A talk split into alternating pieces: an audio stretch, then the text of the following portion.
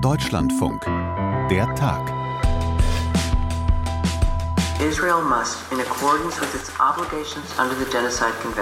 Es gibt eine erste Teilentscheidung vom Internationalen Gerichtshof in Den Haag, wo der Vorwurf des Völkermords gegen Israel verhandelt wird. Das Gericht kommt zu dem Schluss, dass Israel mit sofortiger Wirkung sicherstellen muss, dass seine Militärs keine Straftaten begehen, die zu einem Völkermord führen können. Der Vorwurf an sich ist noch nicht geklärt, aber Israel muss nicht, wie das teilweise gefordert wurde, seinen Militäreinsatz in Gaza sofort beenden, muss aber mehr tun, so der Internationale Gerichtshof, um die Zivilbevölkerung zu schützen und einen möglichen Völkermord zu verhindern. Was heißt das genau, auch mit Blick auf das immense Leid der Menschen in Gaza? Das gucken wir uns gleich genauer an. Everybody is telling me that I'm to suffer. Und das war Kenneth Smith, der sagt, jeder sage ihm, dass er leiden werde und er habe riesige Angst. In der Nacht wurde in den USA in Alabama das Todesurteil gegen ihn vollstreckt mit einer sehr, sehr umstrittenen Methode. Sprechen wir gleich drüber mit Amnesty International. Also heute doch zwei relativ harte Themen im Podcast. Tötungsinstrumente, Todesstrafe und die Zustände für die Menschen im Gazastreifen. Deshalb an der Stelle vielleicht schon mal der Hinweis, nicht unbedingt was für Kinder, die zuhören oder vielleicht auch für Menschen, die sagen, ich kann das nicht so gut ertragen. Der Tag am 26. Januar mit mir, Josephine Schulz. Hi. Vor dem Internationalen Gerichtshof in Den Haag wird der Vorwurf des Völkermords gegen Israel verhandelt wegen des Vorgehens in Gaza. Südafrika hat den erhoben und für Israel als jüdischer Staat ist das natürlich ein besonders harter Vorwurf als Land, das in der Folge des Holocaust gegründet wurde für Juden, für die Opfer der größten geplanten Massenvernichtung. Und dementsprechend sehen das auch viele Menschen in Israel, zum Beispiel diese Frau hier. Mich regt das auf. Es ist beleidigend und wirklich ungerecht. Wir haben das Gefühl, dass uns damit schreckliches Unrecht angetan wird. Was der Welt am Ende im Bewusstsein bleibt, ist die Schlagzeile Israel gleich Völkermord. Über diesen Völkermordvorwurf gegen Israel an sich hat das Gericht heute noch nicht entschieden, aber darüber, ob Israel seinen Militäreinsatz im Gazastreifen sofort einstellen muss. Muss es nicht, sagt der Internationale Gerichtshof sieht aber durchaus die Gefahr eines möglichen Genozids und fordert Israel auf, mehr zu tun, um das zu verhindern, mehr Hilfe für die Zivilbevölkerung in Gaza bereitzustellen, sie mehr zu schützen. Ich freue mich, dass wir darüber sprechen können mit Jan-Christoph Kitzler, unserem Korrespondenten in Israel, den wir jetzt schon eine ganze Weile hier nicht mehr im Podcast gehört haben. Deswegen ist es umso schöner, dass du jetzt da bist. Hallo Jan-Christoph. Hallo. Wie interpretierst du diese Entscheidung? Ja, genau. Es gibt zwei Entscheidungen eigentlich, die wichtig sind. Das eine ist eben diese Eilentscheidung. Da hat Südafrika, das Land, was er geklagt hat, wegen Völkermords äh, gesagt, äh, das Gericht soll sofort anordnen, eine Eilanordnung treffen, dass die Kampfhandlungen sofort einzustellen sind, um eben zu verhindern, dass der Völkermord, den Südafrika behauptet, weiterhin passiert. Da hat das Gericht gesagt, nein, das ordnen wir nicht an, aber hat natürlich gesagt, es muss eine Reihe von Maßnahmen getroffen werden. Da können wir gleich nochmal drüber sprechen mhm. vielleicht dass das auch konkret passiert, dass Israel tatsächlich solche Akte des Völkermordes, die Südafrika dem Land vorwirft, verhindert. Die zweite Entscheidung, die ist meiner Meinung nach auch wichtig, die ist, äh, das hatte Israel verlangt, dieses ganze Verfahren einzustellen wegen Völkermords, weil das äh, sozusagen hinfällig ist und überhaupt nicht in Frage kommt aus israelischer Sicht. Da hat das Gericht gesagt, nein, das wird weiter verfolgt. Wir werden auch einen Bericht anfordern von israelischer Seite. Dieses Verfahren wird weiterlaufen und damit ist sozusagen der Vorwurf des Völkermords noch nicht vom Tisch und dieses Verfahren könnte aber natürlich relativ lange dauern. Das ist eine Sache, die wird sehr lange geprüft, weil das eben sehr gravierend ist. Und wie wird das, was da jetzt heute entschieden wurde, in Israel wahrgenommen? Ist das so eine Art, komisches Wort jetzt, aber Teilsieg? Also kann man froh sein, dass man da jetzt nicht in die direkte Konfrontation mit so einem Gericht gehen muss, indem man, weiß ich nicht, das Urteil, die Entscheidung, den Militäreinsatz in Gaza sofort zu stoppen, ignorieren müsste? Also was bedeutet das jetzt für Israel? Also Israel war bei diesem Verfahren oder ist bei dem Verfahren ganz schön in der Zwickmühle. Das kann man, glaube ich, so sagen. Auf der einen Seite hält man nicht viel von den Vereinten Nationen und den vielen Resolutionen, die es da eben gibt, auch gegen Israel. Da wird immer viel geschimpft. Hier auf der anderen Seite ist dieses Verfahren für Israel schon wichtig gewesen, weil Israel eben diese Völkermordkonvention teilt. Die ist ja entstanden auch gerade in der Geschichte, aus der Geschichte heraus, der Geschichte des Holocaust. Israel hat diese Völkermordkonvention unterschrieben und hat sich eben diesem Verfahren dann eben auch äh, gestellt. Und deswegen wurde das hier schon mit ziemlicher Spannung verfolgt. Es war auffällig heute, dass hier auf allen Kanälen diese Urteilsverkündung äh, zu sehen war, dass das wirklich sehr präsent war und auch in den Medien sehr viel darüber gesprochen wurde. Denn dieses Gericht und dieses drohende Urteil wegen Völkermords oder zumindest diese Eilanordnung wegen des Verdachts auf Völkermord Völkermords, das wäre dann schon auch ein schwerer Schlag gewesen für sozusagen die moralische Stellung des Landes. Und deswegen ist das hier ein großes Thema gewesen tatsächlich. Es gibt Reaktionen, zum Beispiel von Benjamin Netanyahu, dem Premierminister, der nochmal so gesagt hat, ja, wir, wir sind übrigens internationalem Recht verpflichtet. Wir kämpfen, das sagt er auch schon seit Wochen, nicht gegen die Palästinenser, sondern wir kämpfen gegen die Hamas. Und er hat dann nochmal Bezug genommen zum Holocaust-Gedenktag, der ja morgen mhm. ist, und hat gesagt eben, ja, also jetzt gerade müssen wir heute eben Widerstand leisten und hat nochmal an den furchtbaren Terror der Hamas und anderer Terrororganisationen vom 7. Oktober erinnert. Und diese Aufforderung an Israel, jetzt durch das Gericht einen möglichen Genozid zu verhindern, mehr für den Schutz der Palästinenser zu tun. Nimmt man das an? Nimmt man das als rechtlich bindende Aufforderung oder ist das der israelischen Regierung relativ egal, was das Gericht sagt? Also zunächst mal glaube ich, gehört zur Wahrheit auch, dass das Gericht ja insgesamt der oberste, der internationale Gerichtshof ja zahnlos ist, wenn es darum geht, das, was es beschließt, sozusagen auch umzusetzen. Es hat keine Mittel, das, das durchzusetzen. Das wäre auch in dem Fall einer Verurteilung heute so gewesen. Aber jetzt geht es eben um, um, um Anordnungen, die getroffen wurden. Da geht es um den Punkt zum Beispiel, Israel muss alles tun, um einen Völkermord zu verhindern. Auch die Armee muss das tun. Und es geht auch um den Punkt des Aufrufs zum Völkermord. Da gibt es ja Äußerungen auch von Ministern, die in diese Richtung gehen aus Sicht der Kritiker. Und da sagt auch das Gericht, naja, das muss auch verhindert werden, das muss auch bestraft werden. Und ein weiteres Thema ist dann eben auch die humanitäre Hilfe. Da mhm. wird das Gericht, hat das Gericht gesagt, es muss angeordnet, äh, es ist angeordnet, dass mehr Hilfe reingelassen wird in den Gazastreifen und dass eben auch eine Katastrophe, wie sie ja die Vereinten Nationen zum Beispiel beschreiben in vielen Teilen des Gazastreifens, dass die verhindert wird. Und dass das, woran das alles gemessen werden soll, das ist ein Bericht, den das Gericht einfordert, der soll in einem Monat abgegeben werden, wo dann eben auch Israel dokumentieren soll, was für Maßnahmen man ergriffen hat. Und weil Israel dieses Verfahren ernst nimmt und auch da mit Richtern dabei ist, wird es sicherlich da was einreichen. Und dann ist die Frage, wie das Verfahren weitergeht. Aber grundsätzlich dieses gesamte Verfahren, du hast es schon angesprochen, man wollte eigentlich, dass das eingestellt wird. Vielleicht kannst du noch mal so ein bisschen erzählen, wie das in Israel jetzt nicht nur von der Regierung, sondern auch von der Bevölkerung diskutiert wird. Dieser Genozidvorwurf auch oder der Vorwurf, man würde nicht auf die Zivilisten achten. Wie sehen das die Menschen?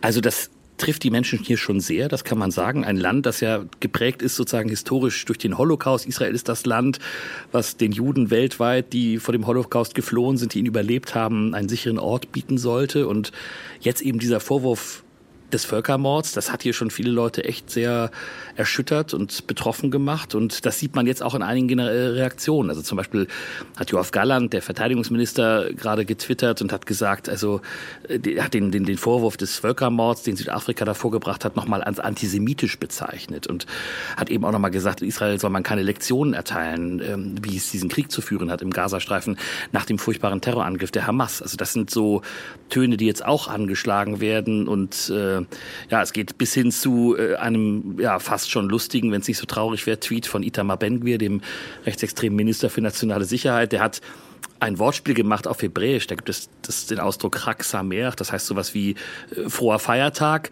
Und er hat daraus gemacht Haag Samer, also Den Haag hat er damit okay. reingebracht. Ähm, das ist so seine Art, damit umzugehen. Also es gibt ganz verschiedene Töne, aber insgesamt ist die Erleichterung doch groß, weil der Vorwurf Völkermord hier schon wirklich sehr ernst genommen wurde und sehr gravierend ist. Wenn wir auf das gucken, was aktuell passiert, laut Hamas, das sind immer schwierige Zahlen, ne, sagt ihr ja auch, aber laut Hamas sollen über 26.000 Menschen in Gaza ums Leben gekommen sein. Das sind natürlich unvorstellbare Zahlen und also ohne jetzt diesen Genozidvorwurf da wieder ins Spiel zu bringen, aber ja wahrscheinlich schon nachvollziehbarer, dass manche Menschen die Frage der Verhältnismäßigkeit stellen oder fragen, okay, ihr sagt, ihr wollt Zivilisten schützen, aber das spiegelt sich im Ergebnis nicht wieder. Ich stelle dir jetzt einfach mal diese schwierige Frage. Also wie, wie ernst ist es Israel damit, die palästinensische Zivilbevölkerung zu schützen? Oder ist man da vielleicht im militärischen Vorgehen doch bereit, relativ große Kollateralschäden, schreckliches Wort, aber Kollateralschäden in Kauf zu nehmen? Also zum einen glaube ich schon, dass die israelische Armee schon viel dafür tut, die Zivilbevölkerung zu schützen. Also das hört man auch immer wieder. Es gibt Aufrufe, bestimmte Gebiete zu verlassen. Es gibt auch äh, Hilfsgüter, die geliefert werden, die reingelassen werden. Da hat Israel ja sich dann auch auf großen internationalen Druck dann bereit erklärt, auch mehr von diesen Hilfsgütern reinzulassen. Aber die Frage ist natürlich schon, ob das, was Benjamin Netanyahu und andere sagen, wir kämpfen nicht gegen die Palästinenser, sondern wir kämpfen gegen die Hamas, am Ende dann in so einem Verfahren zu halten sein wird, wenn wir davon reden, dass bei den 26.000 Toten, die es jetzt gibt, 70 Prozent nach Angaben der Vereinten Nationen diese Zahlen auch übernehmen von der Hamas, äh, Frauen und Minderjährige sind. Also es sind keine Hamas-Leute. Und ähm, wenn man sich anguckt, dass die Zerstörung im Gazastreifen wirklich flächendeckend ist. Es gibt jetzt einen neuen Report der Weltbank. Also die hat äh, mit Satellitenbildern sozusagen sich mal das Bild der Zerstörung gemacht und hat es ausgemacht und hat festgestellt, also rund 70 Prozent der Gebäude sind schwer beschädigt oder zerstört und fast 50 Prozent davon total zerstört. Also das ist natürlich eine, eine, eine Vernichtung, die da geführt wird, wo man natürlich die Frage stellen muss, ist das alles ein Kampf gegen die Hamas? Auf der anderen Seite gibt es die Geiseln, die immer noch im Gazastreifen sind. Es gibt immer noch auch heftigen Widerstand der Hamas. Also es sterben auch israelische Soldaten in diesem Krieg. Es werden immer noch weiter Raketen auch aus dem Gazastreifen auf Israel gefeuert. Und deswegen sagt Israel, ist dieser Krieg gerechtfertigt. Aber diese Frage am Ende, die, die, die muss beurteilt werden. Ich werde mir da jetzt kein Urteil erlauben. Mhm. Aber das ist natürlich genau das Thema, das so ein Gericht dann auch klären muss. Ist das ein angemessener Krieg mit diesen hohen Opferzahlen, mit dem großen Leid der Zivilbevölkerung und mit der Tatsache, dass das, was die Vereinten Nationen ja immer wieder dokumentieren, es gibt keine sicheren Orte. Die Menschen im Gazastreifen wissen nicht, wohin. Es sind Hunderttausende, die inzwischen Hunger leiden. Es breiten sich Krankheiten aus. Es werden jeden Tag äh, Dutzende Operationen durchgeführt, ohne Anästhesie, zum Beispiel Amputationen und solche Dinge. Also die Lage ist wirklich furchtbar. Und da ist wirklich die Frage am Ende, ist das in einem Krieg gegen die Hamas, gegen eine Terrororganisation nach diesem furchtbaren Terrorangriff vom 7. Oktober gerechtfertigt mhm. oder nicht, das muss dieses Gericht am Ende entscheiden.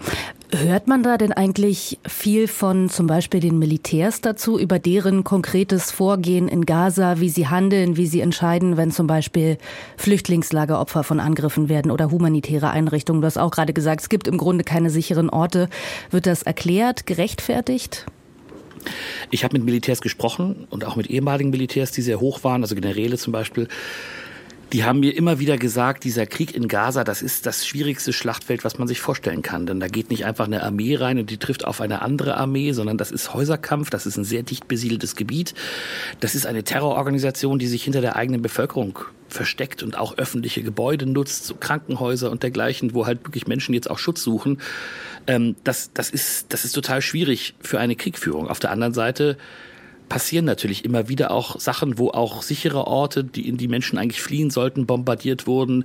Wo jetzt die Frage ist, was passiert im, ganz im Süden in Rafah? Da sind jetzt hunderttausende Menschen, die dort Schutz suchen. Das ist der letzte Ort sozusagen, wo bisher noch nicht so richtig gekämpft wurde. Da gab es immer wieder Luftangriffe, aber da waren die Bodentruppen noch nicht.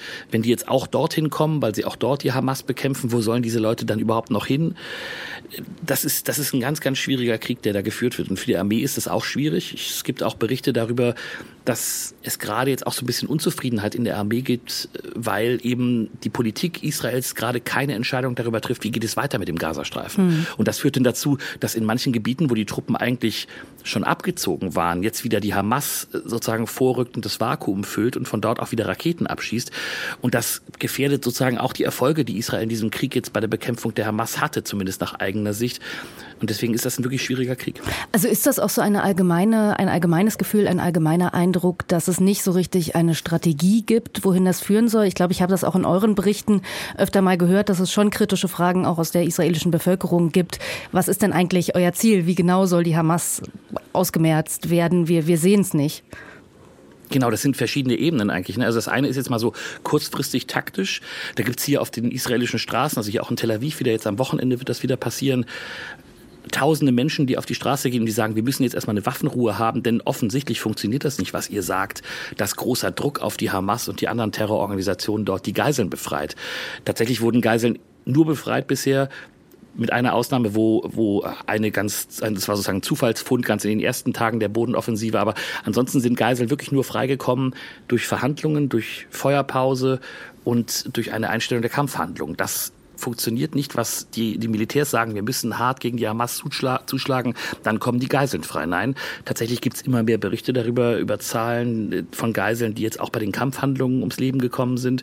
Die Angehörigen machen sich ganz große Sorgen und die fordern eben jetzt mal so kurzfristig, hört mal kurz auf und macht mal wieder Platz für Verhandlungen für einen neuen Deal, damit die Geiseln freikommen. Mhm. Und wird das passieren? Es gab ja die Meldung, dass man eventuell bereit ist, sich auf einen sogar zweimonatigen Waffenstillstand, glaube ich, einzulassen. Es gab diese Meldungen, aber die waren meiner Meinung nach nicht besonders glaubwürdig. Also das wurde schon von verschiedenen Seiten gesagt, ja, auf jeden Fall. Und es war auffällig, dass auch Benjamin Netanyahu das gesagt hat, äh, nach Treffen mit Geiselfamilien. Der hat gesagt, ja, wir haben da was auf dem Tisch, aber wir können noch nicht so richtig drüber sprechen. Und dann gab es eben diese anderen Berichte über zwei Monate Waffenpause gegen Freilassung nach und nach aller Geiseln. Aber tatsächlich ist es nicht dazu gekommen. Ich glaube, das liegt auch daran, dass Israel natürlich immer noch als Ziel formuliert, die Hamas zu zerschlagen. Und da muss man sich einfach mal psychologisch sich das überlegen. Das ist natürlich keine gute Verhandlungsposition, wenn ich sage, du sollst mal jetzt alle Geiseln freilassen, aber im Übrigen will ich dich danach noch weiter zerschlagen. Mhm. Das, das kann nicht funktionieren. Das sagen hier auch Verhandlungsexperten, dass diese beiden Kriegsziele, Freilassung der Geiseln und die Zerschlagung der Hamas, nicht ganz richtig zusammenpassen. Dass deswegen die Kriegsziele auch angepasst werden müssten, wenn man wirklich ein Interesse daran hätte, dass die Geiseln freikommen. Mhm. Lass uns vielleicht zum Schluss noch mal einmal genauer auf die humanitäre Situation in Gaza gucken. Ich, mir ging es tatsächlich kürzlich so, ich glaube, es war ein Beitrag von dir, dass ich den ausmachen musste, weil ich es so schrecklich fand und nicht ertragen habe. Da ging es um ja einen Arzt, der das Bein seiner Nichte zu Hause amputieren musste. Vielleicht kannst du noch mal schildern, wie viel Einblick du und ihr habt in diese schrecklichen Zustände da. Na, wir kommen natürlich nicht rein. Ich kenne den Gazastreifen gut. Ich war jetzt einmal bei einer Embedded-Aktion drin, aber nur ganz kurz in einem Tunnel gleich hinter der Grenze. Äh, ansonsten sind wir natürlich auf das angewiesen, was uns Menschen von dort berichten. Es gibt Journalisten, die dort arbeiten unter ganz großem Aufwand und auch unter großen Gefahren, bringen die uns Bilder aus dem Gazastreifen. Aber die sagen selber, wir können zum Beispiel gerade nicht in den Norden, weil es viel zu gefährlich ist. Also es gibt da viele blinde Flecken und gleichzeitig versuchen wir alles zusammenzukriegen an Informationen, was wir können. Also ich telefoniere jeden Tag mit dem Gazastreifen, mit Leuten dort und lass mir berichten, was passiert und versuche dann auch Informationen abzugleichen. Und das Bild, was wir kriegen, was dann auch ergänzt wird durch Berichte von Hilfsorganisationen, Leuten, von denen, die drin waren, das ist eigentlich sehr katastrophal. Also Menschen, die in Zelten leben, furchtbare humanitäre Verhältnisse, also Leute, die äh, stundenlang warten müssen, wenn sie mal auf Toilette gehen wollen oder gar duschen oder sowas in der Art. Medikamente, die nicht zur Verfügung stehen, auch Nahrungsmittel, die nicht da sind. Es fehlt eigentlich an allem und hinzu kommt eben, dass es keine sicheren Orte gibt. Es gibt im Gazastreifen keine sicheren Orte, auch nach Definition der Vereinten Nationen Situationen, denn zu sicheren Orten gehört nicht nur, dass da jetzt mal keine Bomben fallen, sondern auch, dass man was zu essen hat und dass man auch einen Schutz hat und, und, und auch aufs Klo gehen kann und solche Dinge. Mhm. Das gibt es im Gazastreifen nicht. Und das ist wirklich natürlich die Frage, wie, wie lange kann das so noch weitergehen? Israel ist jetzt verpflichtet worden, auch vom Internationalen Gerichtshof mehr humanitäre Hilfe reinzulassen. Und es gibt große Auseinandersetzungen auch um die Zahlen der Lkw, die da reinkommen. Die Vereinten Nationen zum Beispiel sagen, es waren bisher seit Kriegsbeginn vielleicht 5.500. Israel sagt, äh, hat schon Zahlen genannt, die weit über 10.000 liegen. Also das ist auch sehr schwer zu ermitteln, was tatsächlich an Hilfe reinkommt. Und dann ist das zweite große Problem, wie kann sie verteilt werden? Das gelingt auch nicht so richtig. Jeder Mensch hat das Recht auf leben. So erstmal der Grundsatz in den allgemeinen Menschenrechten. Was das für die Todesstrafe bedeutet, ob die dazu in Konflikt steht, also den Menschenrechten zuwiderläuft oder nicht, dazu gibt es dann durchaus wieder unterschiedliche Ansichten.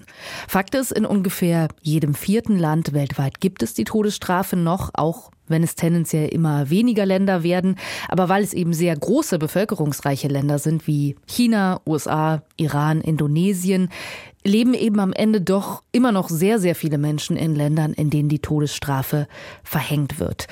Nun hat es in der Nacht einen konkreten Fall gegeben in den USA, in Alabama. Ein Mann, Kenneth Smith, wurde wegen Mordes hingerichtet, und zwar über die sogenannte Stickstoffhypoxie. So viel wir wissen, ist diese Methode nirgendwo auf der Welt jemals angewandt worden. Es gibt keine Möglichkeit, ihre Wirksamkeit zu testen oder sicherzustellen, dass der Mensch nicht unnötig leidet oder überhaupt zu wissen, ob es richtig funktioniert. Das sagt Robin Mayer vom Informationszentrum für die Todesstrafe in den USA. Und jetzt ist Sumit Bhattacharya am Telefon von Amnesty International, einer Organisation, die sich ja bekanntlich sehr stark gegen gegen jede Form der Todesstrafe einsetzt. Herr Bhattacharya, Wir hatten also jetzt diese Hinrichtung per Stickstoffgas. Vielleicht zuerst nochmal, wie funktioniert das und warum ist das so umstritten? Diese Formel der Hinrichtung funktioniert so, dass der Hinzurichtende auf eine Bahre festgeschnallt wird und dann bekommt er eine Gesichtsmaske und über diese Gesichtsmaske wird Stickstoff zugeführt. Der Mensch, der braucht zum Überleben Sauerstoff und den bekommt der Körper nicht mehr und dadurch erstickt der Mensch, obwohl er atmen kann. Und äh, besonders grausam ist diese Hinrichtungsmethode einfach deswegen, weil ja der Körper erstickt. Ähm, es ist eine Methode gewesen, die ist noch niemals in den USA und wahrscheinlich auch weltweit angewendet worden.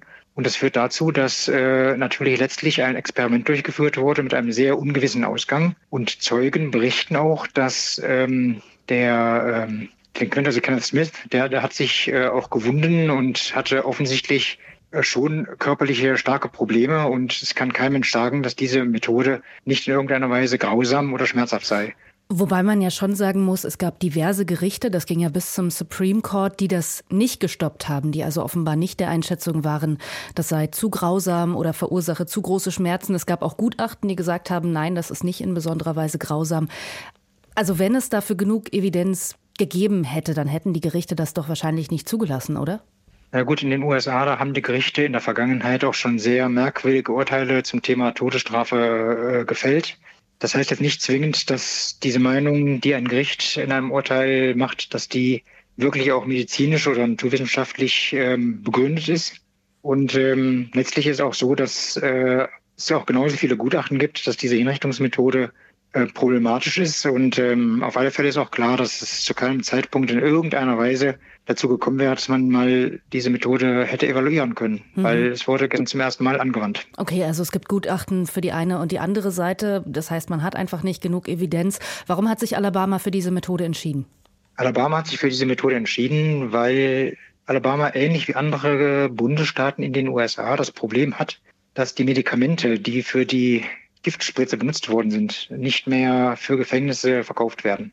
Es hängt damit zusammen, dass ähm, ein amerikanischer Hersteller, der hatte ähm, ein Medikament namens Tupental, hatte der eingestellt in der äh, Herstellung und die anderen Chemikalien, die kamen aus äh, Europa, namentlich aus Dänemark und aus Deutschland.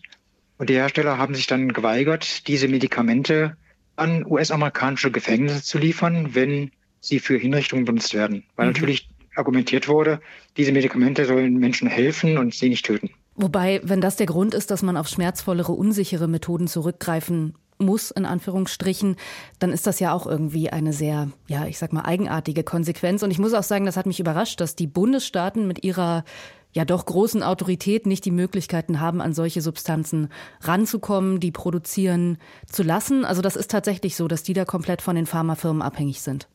Die sind von den Pharmafirmen abhängig und diese Entscheidung, die war auch völlig richtig, weil man auch sagen muss, dass die Giftspritze auch dafür gesorgt hat, dass die Hinrichtungen in den USA eine sehr hohe Akzeptanz bekommen hatten und auch geradezu massenhaft durchgeführt worden sind. Aber sehen Sie ähm, jetzt, eine, sehen Sie jetzt eine sinkende Akzeptanz, wenn wir dann solche Instrumente, Methoden auf einmal sehen? Ich gehe davon aus, also die Akzeptanz ist ohnehin ähm, gesunken. Das fing schon unter der Giftspritze an, weil der oberste Gerichtshof vor einigen Jahren mal überprüft hat, ob die Giftspritze selber eine grausame Hinrichtungsmethode ist. Also da fing das schon an. Und auch bei dem Stickstoff wird man zum Ergebnis kommen, dass die äh, Hypoxie äh, sicherlich sehr grausam ist. Und diese Erkenntnisse, die sind auch in der amerikanischen Öffentlichkeit bekannt geworden. Und das führt dazu, dass die Akzeptanz der Todesstrafe in der amerikanischen Öffentlichkeit deutlich gesunken ist. Und das wiederum hat schon dazu geführt, dass seit dem Jahr 2000 äh, elf Bundesstaaten die Todesstrafe abgeschafft haben. Aber es gibt sie ja immer noch in, ich glaube, knapp der Hälfte der Bundesstaaten in den USA. Ne? Und ich habe auch gelesen, dass es da sehr unterschiedliche zugelassene Methoden gibt. Also am häufigsten ist die Giftspritze, die Sie auch schon angesprochen haben. Aber es gibt auch andere. Also Idaho hat offenbar die Möglichkeit für Erschießungen erst kürzlich eingeführt. Es gibt noch den elektrischen Stuhl. Das klingt auch alles sehr, sehr grausam. Wie ist das denn mit Blick auf die Methoden? Gibt es da irgendeine übergeordnete Regulierung oder Rechtsprechung, dass das so schmerzfrei wie möglich sein muss? Oder kann da wirklich jeder Bundesstaat im Grunde machen, was er will? Ja, also jede Hinrichtungsmethode kann man nicht nehmen, weil es gibt natürlich die UN Folterkonvention und Antifolterkonvention. Es gibt internationale Standards, an die sich auch die USA zu halten haben. Deswegen haben sich die fünf Hinrichtungsmethoden, die Sie gerade auch aufgezählt haben, die haben sich auch in den USA deswegen äh, eigentlich auch etabliert. Aber natürlich sind die ganzen Hinrichtungsmethoden sehr grausam. Also ähm, über Hängen und Erschießen muss man nicht reden. Es gibt auch das Giftgas, äh, was eingesetzt wird. Das ist zuletzt beim sogar deutschen Staatsbürger gemacht worden, der dann auch mit äh, Cyankali, also Zyklon B, dann äh, vergast worden ist. Das kann es eigentlich auch nicht sein. Und ähm, natürlich die Giftspritze. Und alle diese Methoden, die sind offenkundig und in vielen Fällen auch durch misslungene Hinrichtungen belegt, grausam. Und Deswegen kann man von keiner humanen Hinrichtung sprechen. Es mhm. gibt keine Methode, mit der man eine humane Hinrichtung schaffen kann. Wobei es ja schon, also jetzt auch in ganz anderen Kontexten, in Europa beispielsweise Angebote gibt, wenn sich Menschen freiwillig das Leben nehmen wollen. Es gibt ja durchaus schmerzfreie Methoden, die das ermöglichen. Da fragt man sich ja schon, warum werden die nicht flächendeckend angewendet. Aber da sagen Sie, das liegt einfach an den Pharmafirmen und an dem Mangel. Das ist das eine. Und natürlich, ich meine, letztlich, ob das dann wirklich schmerzfrei ist, auch wenn jemand äh, Suizid begeht, das kann man letztlich auch nicht sagen aber dann ist es zumindest die eigene Entscheidung. Mhm. Und das ist natürlich ein großer Unterschied zwischen Todesstrafe und Sterbehilfe, wenn jemand das wirklich wünscht. Vergangenes Jahr wurden in den USA 24 Todesurteile vollstreckt. Ich weiß, Sie werden jetzt sagen, das sind immer noch 24 zu viel. Und das waren auch mehr als in den Jahren direkt davor. Aber wenn man sich so den längerfristigen Trend anguckt, dann werden das ja in den USA doch schon eher immer weniger. Sehen Sie da aus Ihrer Perspektive doch eine positive Entwicklung? Ja, also die positive Entwicklung in den USA ist unabsehbar. Es ist nicht nur die Anzahl der Hinrichtungen, die sehr stark zurückgegangen ist. Es ist auch die Anzahl der Verurteilungen sehr stark zurückgegangen und auch die Anzahl der Personen, die überhaupt für eine Hinrichtung in Frage kommen. Die USA, die haben in den letzten Jahren ähm, die Hinrichtung von zur Tatzeit Jugendlichen verboten. Vorher war es möglich und wurde auch praktiziert, dass teilweise Menschen, die mit 16 Jahren einen Mord begangen haben, hingerichtet worden sind. Das geht nicht mehr. Und genauso wenig können geistig Behinderte hingerichtet werden. Das ist auch neu. Also in den letzten Jahren verboten worden. Und äh, auch eine weitere ermutigende Sache ist, dass die Anzahl der Verurteilungen auch stark zurückgegangen ist, im fast gleichen Maße wie die Hinrichtungen. Das heißt, auch in der amerikanischen Justiz wird die Todesstrafe nicht mehr als Allheilmittel gegen Gewalt und Verbrechen angesehen. Mhm, aber in dem konkreten Fall war es ja jetzt auch so, dass der Mann schon vor über 30 Jahren verurteilt wurde. Vielleicht wäre er heute bei der gleichen Tat nicht mehr in der Form verurteilt worden. Das heißt, die vielen hundert oder tausend Menschen, die seit, weiß ich nicht, 20, 30 Jahren in den Gefängnissen sitzen und auf ihre ja, Verschreckung der Todesstrafe warten, da wird es dann schon noch gemacht oder ändert sich für die auch was durch die geänderte Rechtsprechung? Das wird man sehen. Also es gab in mehreren Bundesstaaten, zum Beispiel in Illinois, gab es dann wirklich ähm, Gnadigungen, wo dann äh, vor der Abschaffung der Todesstrafe die Todestraktinsassen dann ins normale Gefängnis überstellt worden sind. Das wird man sehen. Das hängt ganz stark von den Bundesstaaten ab und wie der Bundesstaat sich entscheidet bezüglich der Todesstrafe. Wollen wir noch mal ganz kurz den Blick ein bisschen weiten. Global hat die Zahl der Hinrichtungen, wenn ich mir den letzten Amnesty-Bericht anschaue, wieder stark zugenommen. Aber es kommen auch immer wieder Länder dazu, die die Todesstrafe abschaffen. Vielleicht können Sie kurz sagen, wie sich diese globalen Trends einordnen lassen, die ja teilweise fast widersprüchlich wirken.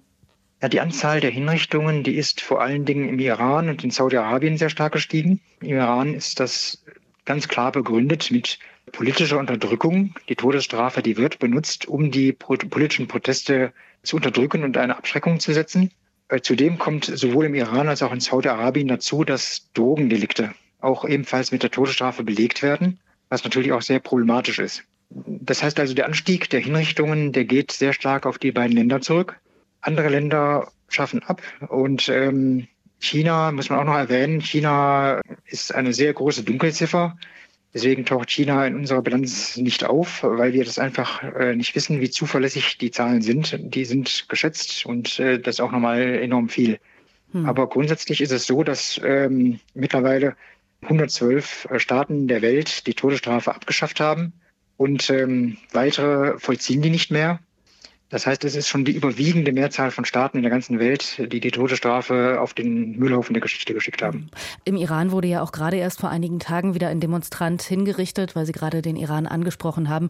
Auch wenn ich weiß, dass Amnesty sich natürlich für die komplette Abschaffung der Todesstrafe überall einsetzt, muss man doch sagen, man muss differenzieren. Es macht einen großen Unterschied, ob wie in den USA Todesurteile nach rechtsstaatlichen Kriterien verhängt werden für Kapitalverbrechen oder ob das in Ländern wie Iran als ja relativ willkürliches Mittel der politischen Unterdrückung genutzt wird. Ja, die Todesstrafe, die ist grundsätzlich ein Problem. Also die wird in den USA natürlich in Prozessen verhängt, die ähm, rechtsstaatlichen Standards genügen. Das ist im Iran ganz offensichtlich und augenscheinlich nicht der Fall. Und äh, die Motivation im Iran ist natürlich eine auch besonders schlimme. Aber gleichwohl muss man sagen, dass die Todesstrafe an sich das Problem darstellt. Natürlich ist es so, dass äh, wenn die Todesstrafe als politisches Mittel eingesetzt wird, das natürlich eine äh, unglaublich schlimme und abzulehnende ähm, Handlung ist. Aber das macht die Todesstrafe in den USA an der Stelle nicht besser. Ähm, nur dadurch, dass die Verfahren, dass die rechtsstaatlich sind. Herr Bhattacharya, dann danke ich Ihnen ganz herzlich für Ihre Zeit und für das Interview. Ja, klar, die Ampelregierung bietet auch selbst viele Gelegenheiten, viel Angriffsfläche, um sie zu kritisieren, um rumzumeckern. Das machen wir ja hier auch sehr gerne. Und das ist natürlich auch völlig legitim, das zu tun. Aber in den sozialen Medien, konkret bei X, früher Twitter, da sollte man vielleicht doch sehr genau darauf achten, wer da so einen kleinen Shitstorm anfacht, wenn man mitdiskutiert oder das liest und teilt. Denn, so berichtet der Spiegel, und der wiederum hat es vom deutschen Außenministerium, es sei eine russische Desinformationskampagne aufgedeckt worden. Mehr als 50.000 gefälschte Nutzerkonten bei X, mehr als eine Million deutschsprachiger Tweets gesteuert aus Russland mit dem Ziel, Wut gegen die Ampelregierung zu schüren. Mein Kollege Johannes Kuhn, der hat das so eingeordnet. Wenn wir dem Spiegelbericht Glauben schenken, dann geht es um eine Kampagne mit ungefähr 50.000 gefälschten Konten, darunter zum Beispiel die Fälschung eines Kontos von Außenministerin Baerbock, die dann die Botschaft verbreitet, der Ukraine-Krieg sei innerhalb von drei Monaten vorbei, aber eben auch tausende von anderen Konten, die sich auf solche Meldungen beziehen, sie weiter verbreiten, dazu auch auf gefälschte Nachrichtenseiten verweisen, also Seiten, die zum Beispiel wie spiegel.de aussehen, aber in Wahrheit hinter einer ganz anderen Adresse stehen und Falschinformationen enthalten. Ja, vielleicht lässt sich am ehesten von einer Form von Ökosystem, das da wohl aufgedeckt wurde, ähm, sprechen. Die Botschaft lautet häufig, die Bundesregierung tut alles für die Ukraine, aber nichts für die eigene Bevölkerung. Also Vorsicht, wer da bei X auf der Ampel rumhackt, wem man da folgt. Was ihr und Sie natürlich gerne auch in den sozialen Medien tun könnt, ist unseren Podcast teilen. Die Episode heute kam von Sissy Hertneck und von mir, Josephine Schulz. Wir lesen dann auch gerne die Rückmeldungen an der Tag deutschlandfunk.de und sagen jetzt aber erstmal Tschüss und ein ganz schönes Wochenende.